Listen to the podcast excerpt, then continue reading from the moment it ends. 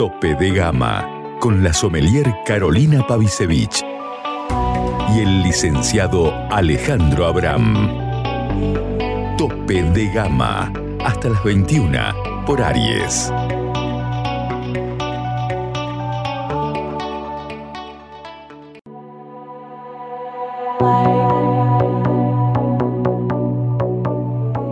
Estamos en contacto con eh, Rogelio Rogelio Rabino, eh, de, enol, de, de, la bodega Flichman. Claro, enólogo, eh, o mejor dicho, jefe de todo en bodega Flichman y Desenlace Wines. Rogelio, ¿estás ahí? Buenas noches, Carolina. Buenas noches, Ale. ¿Cómo estás? Hola, Rogelio. Bienvenido Bien, a Tope de Gama. Bienvenido. Mm. ¿Cómo estás? Muchas Gracias, gracias. por esta comunicación, primero que nada. Eh, pero bueno, ah, estamos hablando mucho de, bueno, obviamente de, tenés un camino hasta llegar a Flichman y lo que yo te quería consultar particularmente era qué es lo que te aportó a vos el trabajar en Sofenia con Matías Michelini, habiendo habida cuenta de que tienen todo un estilo de vinos muy particular y todo, ¿no? ¿Qué es lo que te aportó a vos trabajar eh, con él? Mira, la verdad que fue mi primer trabajo a cargo de una bodega y, y- y la forma de Matías de, de la libertad, ¿no es cierto? Del crecimiento, esa, esa forma de, de creación, de, de- libertad, de, de entender el terruño y, y de crear, de siempre estar pensando en algo nuevo, es lo que me llevo de haber trabajado en conjunto con Mati. Eh, vos después trabajaste en Caiquem, ¿no? Que es el que es de capitales chilenos, ¿no? Eh, ¿qué, qué- qué es lo Así que es. eh, qué es lo que eh, vos bueno también qué es lo que sacaste de trabajar justo ahí en, también en Caiquem? Ahí, en- ahí trabajé, bueno, tanto con Aurelio Padre, con, con Aurelio Junior, ¿no es cierto? Montes de Chile.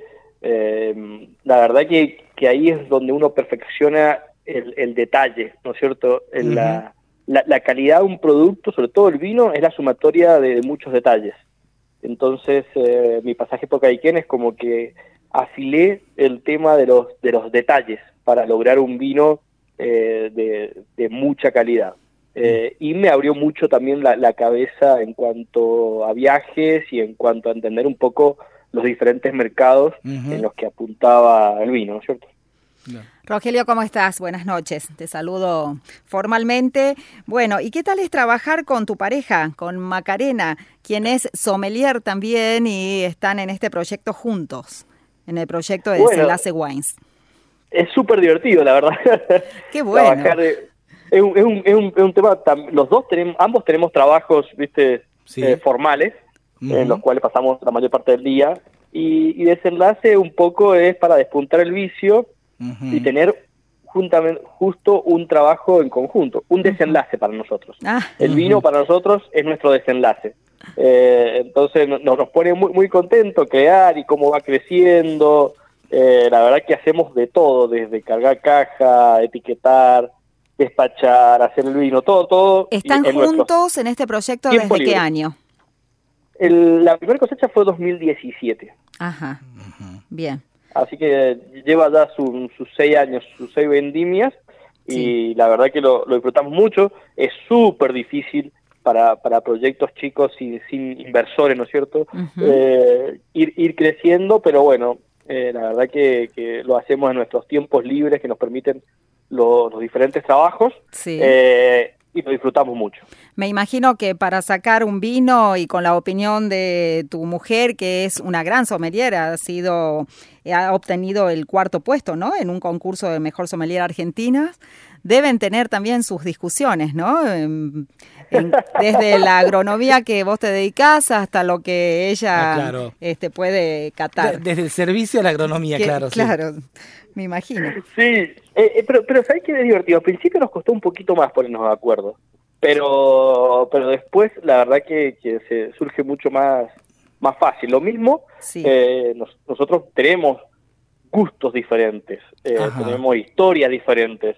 Entonces un poco tratamos de congeniar esas dos historias diferentes en la creación de vino. Sobre todo la línea varietal es más del estilo de Maca, Ajá. la línea de edición limitada un poquito más como formal en, en mi estilo. Sí. Y después coronamos con Superlativo, Sí. que, que es de la IG Val de Canota, tanto el Monastrel como, como la garnacha es como el estilo que a los dos nos gusta. Entonces, tenemos de todo. Sí, justo, justo mencionaste este, este Valle de Canota, que fue comentario de nuestro programa pasado, eh, de, esta IG tan, tan característica parecida a nuestros vinos de los valles calchaquíes, eh, digamos, si, si, hacemos una especie de comparación, ¿no? Porque es como que son diferentes a los mendocinos eh, y está dando, bueno, una característica particular. ¿Qué, particularidades tiene justamente los vinos que de, de Canota? De Canota. Bueno, te, puedo dar una infidencia. No voy a decir el nombre, ¿no es cierto?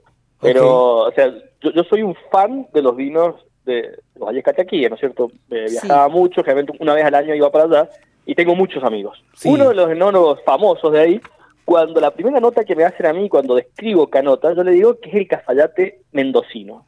Y me escribe por privado y me dice, Roge, ojo, no lo creo, ¿viste?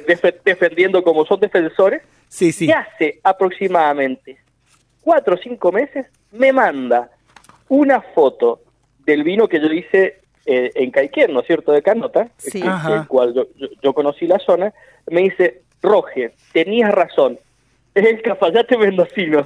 Así que la verdad que me dio mucha risa porque encontró ciertas similitudes, ¿no es cierto? Eh, de, sobre todo, eh, yo le digo, es como una mermelada vegetal que tiene, tiene una confusión de madurez, pero con, notas herbales, que, es poco común. Y después el, el, tipo suelo de canota, que es una pizarra, es un quisto, no es, digamos, no hay en Mendoza, entonces da esas particularidades.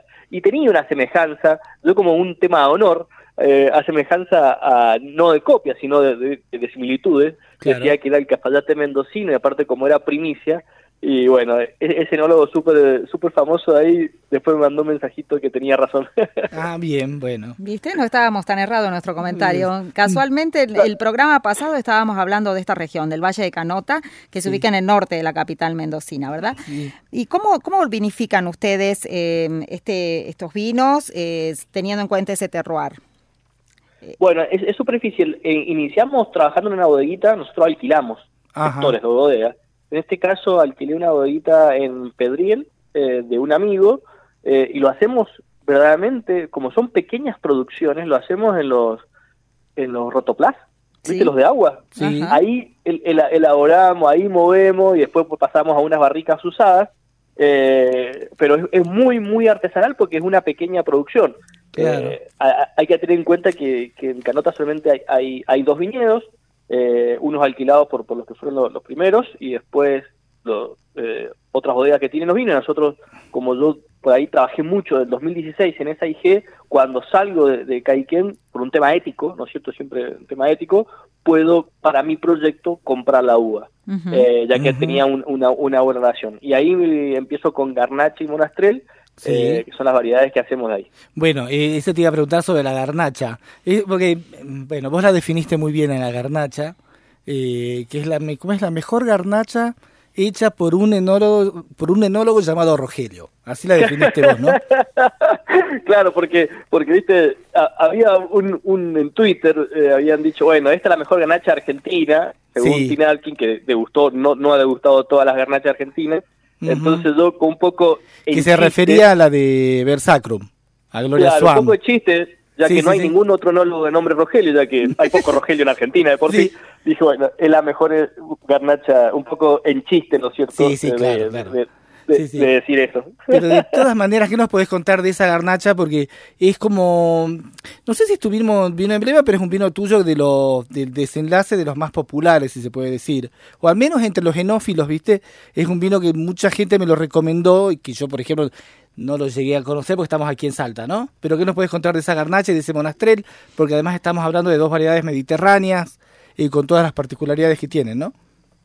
Mira, vos saqué un descubrimiento Vale, porque yo siempre he hecho vinos más estilo bordelés, claramente, en, en, mi carrera. Eh, entonces fue todo un descubrimiento. A nosotros con Maca nos gusta viajar mucho y uno de los viajes que hicimos que a mí me voló mucho la cabeza fue al, Perorato, en España, ah, claro. que es garnacha. Eh, y, te cambia un poco la cabeza porque uno está acostumbrado a tomar vinos con estructura, ¿no es cierto? Con concentración. Y la garnacha es totalmente diferente a eso. Eh, entonces uno tiene que cambiar el chip, como yo digo, y parece que son que a esos vinos hay que encontrarle otras cosas, ¿no es cierto? Son, son, son más livianos, son más frutados, eh, son un poquito más, más modernos, le podemos decir.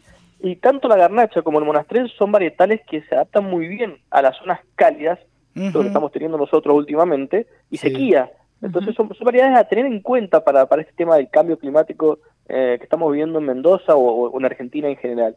Eh, pero pero hay, hay, que cambiar un poco el chip para, para disfrutarlo y, debo reconocer que me costó mucho la elaboración eh, cambiar el chip de, lo que yo venía haciendo. Bueno, vos sabés que cuando le hicimos una entrevista a Ale Vigil, Ale Vigil hablaba precisamente de que él veía un gran futuro en, las, en los varietales mediterráneos eh, en Argentina. Eh, ¿Vos crees que se debe justo a lo que... ¿Vos crees que tiene que ver mucho con el tema del cambio climático y de que las temperaturas van subiendo y que se adaptan mejor a eso? Totalmente, Ale. Vos sabés que además la sequía que estamos viviendo, ¿cierto? Sequía en cuanto a, nieve, la cantidad de agua, pero cada vez más lluvias. Eh, pero tenemos... Mira, yo cuando empecé a trabajar en, a cargo de bodega, ¿no es cierto? 2007, 2008, terminábamos de cosechar mm, principio de mayo, ¿no es cierto? 4 o 5 de mayo. Eh, y ahora estamos terminando de cosechar en, en, marzo, fines de marzo, ¿no es cierto? Claro. Es decir, que, Todo un cambio, que, ¿no? Que, en poquitos años hemos cambiado. También hay que aclarar que cambió el estilo, ¿no es cierto? En un momento buscábamos las, medio la sobremadurez, eh, pero se fue cambiando. Pero también yo veo que, que la, la, madurez, eh, y si uno ve las curvas, cada vez tenemos eh, más cosechas cálidas, como la 2020 y la 2023 cada tres años casi tenemos una cosecha cálida, entonces el cambio climático verdaderamente se viene. Sí, ya, está instalado. Ya está instalado. nosotros estamos en invierno y en este momento estamos con una temperatura de 20 grados. No, no es una cosa de loco. Lo que te quería preguntar era del monastrel, porque vos sabés que en alguna y bueno, hablando de Tim Atkin y toda esta historia, y bueno, Versacrum sacó un puntaje con la Monastrell y ellos hablaban de lo difícil que era la Monastrell para ellos y lo que es un vino que les traía muchos dolores de cabeza. Eh, ¿Es una uva difícil? ¿Es un viñedo difícil? ¿Tiene muchas particularidades? Tuve menos problemas yo particularmente que con la garnacha, sobre todo el punto de cosecha. La Monastrell es un poquito más, más, más simple el punto de cosecha, pero después en la fermentación es bastante complicada, se, se tiende a reducir y, y, hay que evitar la sobreextracción. Pero las dos generalmente son, con las particularidades que tienen, son, son un poquito más, más, más difíciles de, hacer, pero la verdad que el, que el, resultado final está está súper. Nosotros de Monastrell, solamente para que tengan una idea, hacemos una barrica y agotamos en el primer mes, eh, cuando la lanzamos a la venta. Eh, una pregunta es, ¿cuántos litros tienen ustedes? ¿Cuántos litros producen o cuántas botellas producen? Mira, estamos en, en las 12.000 botellas eh, y es nuestra máxima producción y a lo que no, no queremos crecer más de eso porque primero por un tema ético de ambos trabajos para que no nos quite más, tiempo, ¿no es cierto? Que, y aparte un arreglo que tenemos. Y segundo porque como lo manejamos nosotros verdaderamente, hacemos todo nosotros, es, lo máximo que podemos hacer. Bien. Bueno, eh, recién nombraste a Tim Atkin y él dice casualmente que Argentina es mucho más que un Malbec. Así que hay que animarse a hacer varietales como lo que ustedes trabajan, ¿no? Monastrell. A nivel comercialización también tienen eh, buen resultado cuando salen las botellas, si bien sean pocas. Sí, pero siempre hay que considerar que tiene buen resultado a nivel argentina. Claro. Eh, a, nivel mercado nacional. Sí. Que la verdad que el argentino es bastante descontracturado en la toma, digamos, hay muchos enófilos, eh, son muy proclives a los cambios cuando uno sale afuera, eh, mi proyecto, ojo, no, no exporto, es todo, nacional, pero cuando uno sale afuera, eh, todavía somos muy, muy Malbec dependientes. La venta es mayoritariamente Malbec y después vienen las otras las otros varietales. No por calidad, ¿no es cierto? Es por, por, por trabajo. ¿no? Claro. Sí, sí, sí, claro. ¿Cómo lo definirías a superlativo? a este vino que aún no tuvimos el gusto de, de gustarlo. no, lo que pasa, bueno, viste cuando él hablaba de, de que el, enófilo argentino que es muy eh, aventurero, bueno, nosotros aquí en Salta no estaríamos viendo tan eh, justamente un mercado de, de, enófilos tan aventureros, ¿no? Creo que somos es mucho más tradicional Salta, pero bueno. bastante más tradicional. Por eso a mí me encanta por ahí, los sigo a todos ustedes en Twitter y veo las conversaciones y los diálogos, porque aquí es como incluso a la hora de ir a comprar es muy difícil encontrar varietales que no salgan de las bordeles, de, la, de las uvas de Burdeos. Sí. Y alguna garnacha, porque acá hay un par de bodegas que hacen garnacha, pero bueno, nada, ese es un comentario que hago, ¿no? Lo, lo, lo mismo, debo reconocer que, el, es impresionante el, el cambio y el desarrollo que ha tenido los, los valles calchaquí en los últimos años. eh, la verdad, en base a varios enólogos que han roto un poco la, Sí. los paradigmas, uno, uno va cambiando. Siempre hay eh, una analogía tradicional que hay que valorarla porque vende, Claro. porque tiene su público, pero, pero últimamente yo veo un movimiento, aparte que hay una buena onda en la zona, ¿no es cierto? Que Sí, también sí. nosotros nosotros en Mendoza tenemos eso, pero al ser más chico, la verdad que uno te va, siempre está muy conectado, están con muchas ganas de, de- de trabajar. eh, y, y- y a mí me, me encantan los vinos, tengo que reconocer, me encantan los vinos de, de, Salta. Y para, y para un poco eh, responderte la pregunta de, de, de Superlativo, es como una aventura, la verdad, una aventura de- de- del conocimiento, sobre todo variedad, varietal y de zona. Dentro de la parte organoléptica, ¿cómo lo definirías? ¿Un vino elegante, sedoso? Mira, la, la garnacha es una explosión de fruta, pero con un peso de boca propio de, de zonas más cálidas, ¿no es cierto? Sí. No es un vino liviano, no es un vino liviano, eh, es un vino que tiene su, su, su presencia y su personalidad. Y el monastrel es una explosión de herbales, eh, de una fruta más fresca, es un poquito más, más fluido que la garnacha. Bien. Ah, mira. Y ahora, volviendo, pasando por lo de Fleischmann, viste que vos te- es una pregunta que quizás sea tonta lo que- la que voy a hacer. Pero eh, eh, trabajás en una parte del enorme grupo que es Sogrape, que es portugués. ¿Hay algo de portugués que se traduzca en Fleischmann? No sé si me entendés, pero yo por eso digo que es mejor que se vea en Fleischmann, no sé, alguna vinificación, alguna uva, algo de portugués, porque bueno, me llamó la atención eso. Por eso te digo, puede ser una pregunta tonta, ¿no? Aclaro. No, no, no, mira, Ale, mira, lo- yo siempre digo que, que, y eso es lo que admiro mucho de, de los portugueses, portugueses, eh, la- que una familia, realmente, la familia Guedes, Ujú. eh, son muy cuidadores de la idiosincrasia y de la y respetan mucho la cultura de cada país. Ellos, imagínate, tienen bodegas en Nueva Zelanda, Sí. Chile, España y Portugal. En cada bodega tienen enólogos de la zona, no tienen enólogos portugueses. Cada, un, cada bodega se maneja en forma independiente en la parte enológica.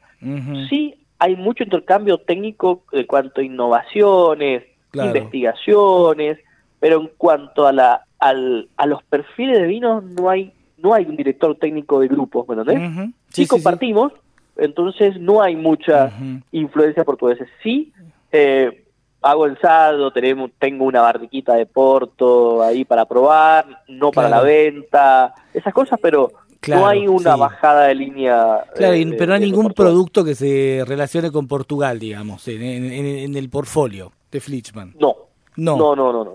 Eh, no por ahora. Claro. Eh, En cuanto a la crianza de los vinos, te quería preguntar, ¿cuántos meses están en barrica? Eh, contame un poquito de la parte de sus aromas terciarios que podamos encontrar allí. De, de los vinos superlativos, Sí, superlativo Mira. o bien esta edición limitada 2017 de la región de Tupungato. Comentame. la, ambos tienen barricas usadas, es decir, que, que no hay aporte de, de ba- de aromas de, de barrica, ¿no es cierto?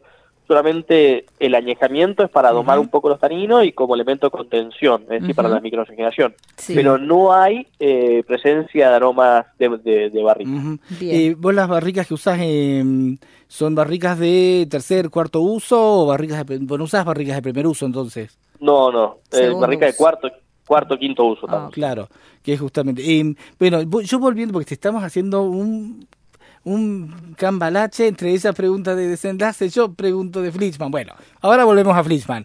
Que una, en una nota que te vi, hablabas mucho de la cava histórica de Flitzman, porque Flitzman tiene una cava histórica. Eh, ¿Vinos de qué de, de cuánto, de, de cuánta antigüedad tenés en, en- en esa cava? Mira, parten de, de vinos de 1947 Claro. hasta la actualidad. Hay años que, que no hay, sobre todo de los del 51 Ajá. al 74 ten- tenemos salteado, pero del 74 a la actualidad tenemos todos los años. eh, es, es Disney para, para uno. ¿eh? Sí, claro. Eh, un, un poco eh, eso va en contra de lo que dicen por ahí algunos europeos que los vinos argentinos no añejan, Ah, los sí, vinos claro. argentinos sí añejan.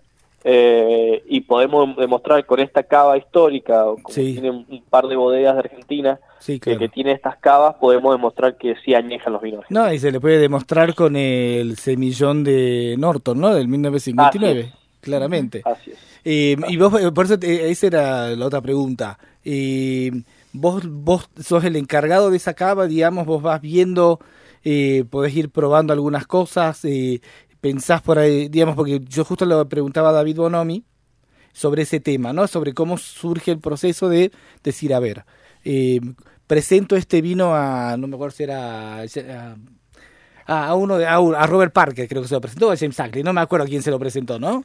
Y lo que digo, Sacklin. a James, sí, a James Acklin fue, ¿no? Claro, sí, yo ya tengo un matete en la cabeza. Eh, pero vos, est- vos serías en ese caso el encargado de hacerlo, ¿se te ocurriría hacerlo? No, veramente para puntear, ¿no. Ajá. Eh, el, yo soy como el guardián de, Sí. de- de la cava, que tengo la llave, pero el, el dueño eh, es Fernando, en los cuales sol- solamente se abren botellas para ocasiones muy especiales.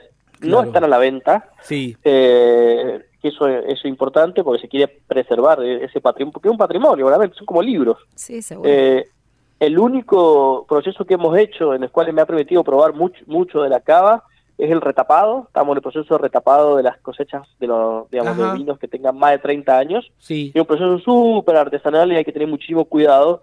Eh, entonces eso me ha permitido probar todas las botellas. Eh, así que, y cuando viene Fernando por ahí solemos abrir una, una botella de, algu- de alguna cosecha en particular.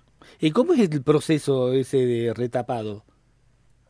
El proceso, la verdad que para, para hacerlo vimos tutoriales de YouTube que nos mandaron de Portugal y vimos uno de Estados Unidos, Sí. porque uno no, no, no tiene la experiencia, es con un destapador de doble, de tirabuzón y de lámina, Ah, se sí. saca el corcho, eh, se saca el corcho, se saca 50 mililitros, se prueba el vino, se rellena con la misma cosecha, ¿no es cierto? Eh, porque siempre hay, un, hay, hay, hay una merma, se rellena, se hace vacío y se vuelve a tapar con un tapón nuevo. Ah, listo, sí. Ah, bueno, muy, muy interesante es- eso. Eh, también una de las cosas que yo leía cuando vos te hiciste cargo de Flichman es que hablabas de recuperar ciertos viñedos históricos, ¿no? Eh, o, re- o revalorizar, por ejemplo, eh, todo lo que es eh, Barrancas. Así es. Sí, uno eso, por eso muchos de los vinos que hemos lanzado son 100% barrancas, expresiones barranca, el Cabernet Franc, el Syrah, el, cuando hicimos el aniversario 111 años, hicimos un trabajo con, con el, licenciado geofísico, digamos, Guille Corona, con todo, con muchas bodegas de barrancas para, para entender un poco la, zona. Eh, para mí, Barrancas tiene ciertas particularidades que no son ni, ni mejores ni peores que otros, ¿no es cierto? Pero tiene particulares, particularidades, sobre todo para variedades de ciclo largo, que funciona muy bien y da una cierta personalidad. Bien. Eh, ¿Se puede saber cuál es el varietal preferido y por qué de Rogelio? Sí, obvio. Eh, en tintos tengo dos, verdaderamente. Sí. Eh, me gusta mucho el Merlot y la Garnacha, que es nuevo, ¿no es cierto? An- Antes era Merlot y Cabernet Franc, ahora es Merlot y Garnacha en Bien. tintos. Y en blanco soy un fan del Sauvignon Blanc. Bien. Eh, bueno, no sé. ¿Cuándo vas a andar por nuestras Sí, regiones, de nuestros valles calchaquíes? Ya Mira, tengo, mu- tengo muchas ganas de ir, creo que para la, co- la Coprovi, creo que en, en octubre. sí. En Eh, octubre. noviembre? octubre noviembre. No, Sí, noviembre creo que es. O fines de Noviembre, octubre. creo. Sí, es una Oh. semana antes del, del chachingo, creo, ¿no? Una cosa así, porque es un- se- se siempre es una semana de, de diferencia. Eh, Sí, tengo muchas ganas de, de ir para ahí. Es más, y ahora Maca está ahí justamente recién aterrizado Ajá. en, en, en Salta. Seguro que está yendo, ya, ya seguro está haciendo la, la- el camino hacia Cafayate. Ah, Ah, qué Bueno, casualidad. que disfrute, que disfrute. Seguro. Eh, que disfrute. Eh, muchísimas gracias, Rogelio. Eh, un placer para nosotros. Y nada, esta entrevista ya va a estar en, en unos minutos, calculo en una hora más o menos, ya cargada en Spotify. Así que nada, para todo el que no lo haya escuchado y para que vos la tengas también. Eh, pero bueno, muchísimas gracias por esta entrevista, Rogelio. Por favor, gracias Ari, Caro, por, por, por, el, por el tiempo y por la posibilidad de, de, uno eh, de poder mostrar nuestro trabajo y, y me, queda un, solo compromiso que es hacerles llegar, porque hemos hablado de superlativo, entonces hacerles llegar de alguna manera ya nos ponemos de acuerdo. Sí, ya nos ponemos de acuerdo. Muchísimas gracias. Y si no, bueno, en el Coprovi nos veremos sí, ¿eh? para seguir este, dialogando de, esto que nos apasiona también. Muchas gracias, Rogelio. Que tengas muy buenas noches y éxitos en todo lo que emprendas. Muchas éxitos. Chao, chao. Eh, pasó eh, Rogelio Rabino, el jefe de enólogo y viñedos de Finca Flichman y además él, eh, bueno, enólogo, propietario, socio, junto con su esposa Macarena Carmona, de eh, Desenlace, Wines. Así que nada, otra entrevista de lujo aquí en Tope de Gama. Muy buena entrevista.